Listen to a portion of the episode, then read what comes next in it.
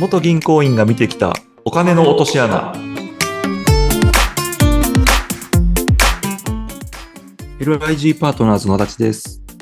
はい、そしてインタビュアーの水野ゆきです。足立さん、今回もよろしくお願いします。よろしくお願いしますさて、足立さん、今回はどんなお話をいただけますか？は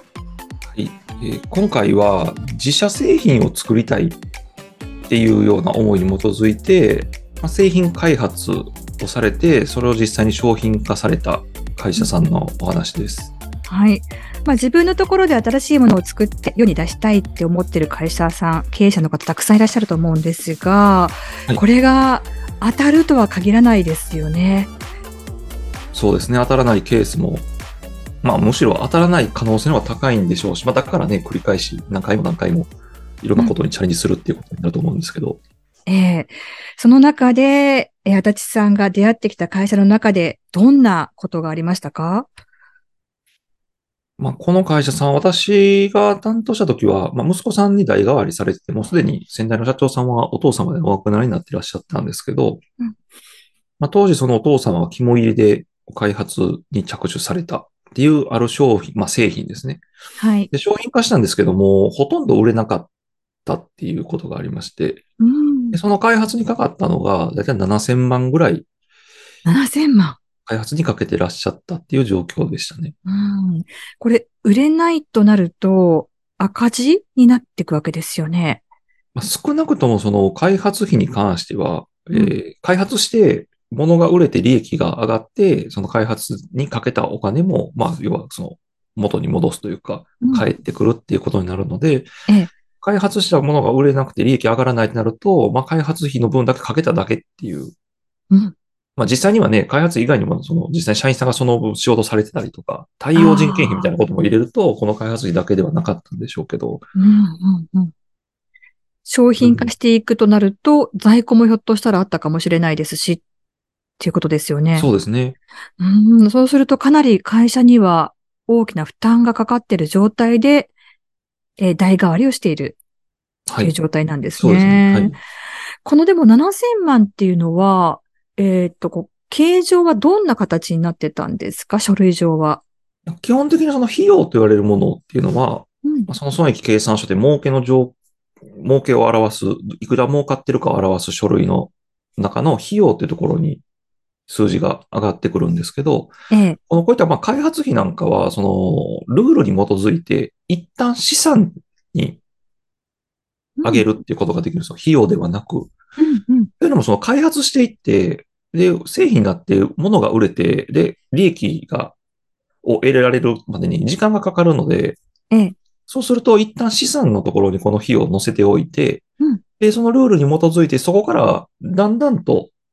減らしていくっていうイメージですね。で、減らした分を費用の方にうん。載せていくっていうような、そういうような処理になっていきますね。うん。で、このルールに基づいてきちんと、えー処理をしていけば問題はないわけですね。そうです。その資産にの乗ったものはゼロになっていきますし、ゼロになると費用にその小分けにして費用に毎年こう載せたりとか、まあこういろんなルールがあるんですけど、ええ。その費用自体も載せなくてよくなるので、まあ最終的にはゼロになるっていう、あの、ゼロになるっていうのは決算書の書類の中からも消えるっていうようなものになりますね。ただそのゼロにしていくためには、費用にこう、なんていうか落とし込んでいく体力がいりますよね。そうですね。ですし、もうまさにおっしゃる通りで、一旦7000万っていうのが資産に上がったとしても、まあうんこれを何らかのルールに基づいて減らしていくわけですよね。まあ仮にすごくざざっくり言うと、まあ1000万ずつ減らしたら 7, 7年かかるっていう話ですよね。計算しやすいに言うと。そうそうすると、うん7年間にわたって、まあ1000万ずつ費用に上げるみたいなことがあったりとかするわけなんですよ。その7年がどうかだ、もうここではそのルールの内容についてもお話ししないですけど、まあわかりやすく言うと、7000万を10回に分けて、うんえー減らしていくってなると、700万が10回減っていきますよね。うんうんうん10年間、1年ごとに。700万が、え7000万が次の年に、えー6300万になるんですけど、うん700万減るので、うんその資産が7000万開発費って載ったものが6300万になる。うん1年経つとその分減るんですけど、うんこの減らした700万を費用の方に計上しなあかんっていううんになってくるんですよ。そうすると、そもそも、えっと、利益が500万の会社が、この700万の費用を上げに行くと赤字になっちゃうんですよね。うん。そうすると、やっぱ銀行にこう、融資も受けてるし、赤字にしたくないっていう意識が働くと、うんこの開発費に、えーこう減らした700万ってやるん、やらないっていう選択をされるんですよ。あそうすると500万の黒字なんですけど、はい。700万のこの取り崩しのような開発費の7000万のうちの700万だけこの年処理せなあかんが費用に上げに行くとうん、赤字に200万の赤字になっちゃうんで、でもやらなければ500万の黒字ですよ。うんおうおうはい。だかはら、ルール上はやるっていうことになってるんですけど、もうやらんとこうでやらないっていうことをされると、い、うん。決算書の損益計算書は黒字のままの状態ってなってくるんで、うん。でも、資産という名の、資産じゃない7000万は残り続けるわけですよね。あ、まあそういうことですよね。うんですし、まあ銀行はそこがずっと残り続けてると、もうこれは資産としての価値がないっていう判定をして、それをバサッとゼロにしちゃったりとか。うん。まあ、そうすると、また大変ですよね、数字の上で。そうです。資産が7000万減るっていうことは、何かが7000万減るんですよね。うん。同じだけ減らすっていうルールがあるので、資産を7000万減らすと、まあ、相手の減らすところ、もう一つの片側の減らすところは、まあ、資本金とか、あとこれまでの利益の蓄積うん。を表す純資産の部っていうところがあるんですけど、うんまあ資産を減らしたらそこを減らしに行くんですよね。同じ額だけ。うんそうすると、資産の方が負債より多いですっていう資産超過って言われるような状態の会社が、この作業というかこの資産がないっていうふうに見なされた分を引くと、うん資産が多かったはずやのに、負債の方が多い会社にこう変わったりするんですよ。銀行の判定上。それはでも、急に来るわけですよね、そうすると。そうです。まあ、あの、急に来るような内容のものもありますし、うん。徐々にやっていった結果、まあ、ゼロになったっていうケースもありますし、まあ、急かどうかはその内容にもよるんですけどうん、ただ少なくとも資産として見なされないっていう判定を入れられてしまうと、うん。これまで貯めてきたその足腰の部分ですね。足腰の強い弱いの足腰の部分から数字が同じ額だけ減らされて、会社としての体力があまりないっていう判定になっちゃうっていうことになります。うんそうすると、次の融資が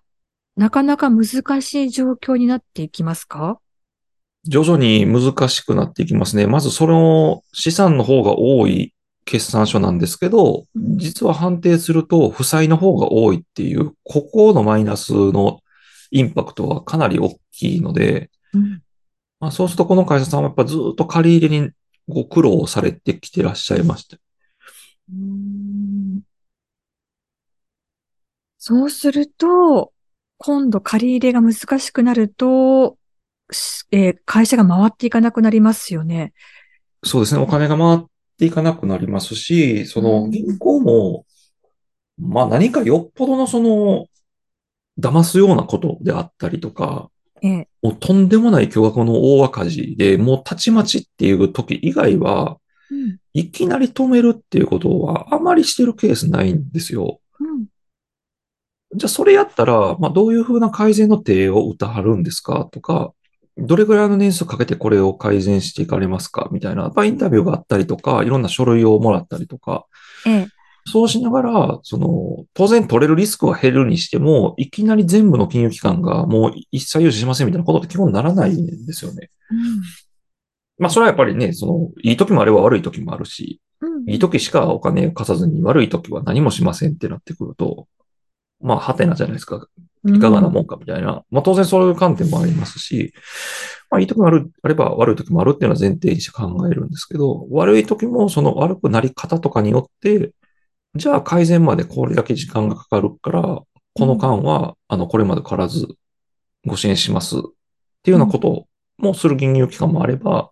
いや、もううちはここで、みたいな。まあこれは金融機関のばらつきはありますけど、この会社さんは結構やっぱり、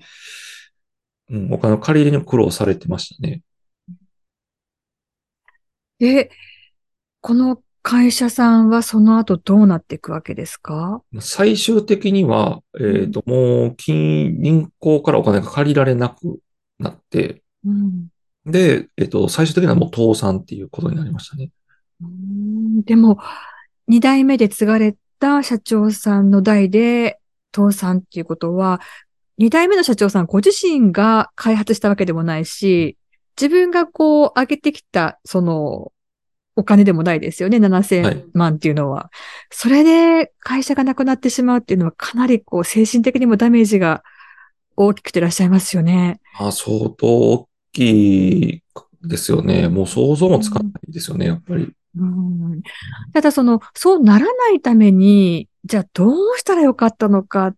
て思うんですが、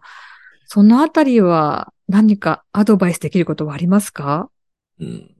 まあ、そうですね。この、うまくいくかいかないかって結果論でしかわからないですよね。この開発じゃあ、そのしたのがまずかったのかってなってくると、うん。基本そんなことはないわけですよね。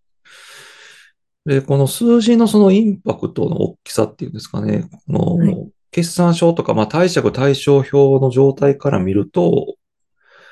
まあ、非常にその、うまくいかなかった時のリスクがめちゃくちゃ高い状態で、この開発をされてるっていうことになるので、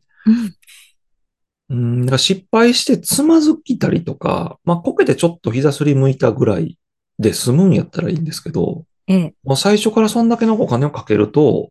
失敗した時にほんまにもうド派手にこけて、大怪我するみたいなところまでやっぱりコストかけてやってしまってらっしゃってるのは、後から見ればまずかったんやろなっていううんふうに見れるんですけど、まあこれも、その、少なくとも、開発して商品化して売れなくなってやめたってなってから10年ぐらい経ってるんですよね。私がその会社さん担当させてもらった時はい。で、その10年間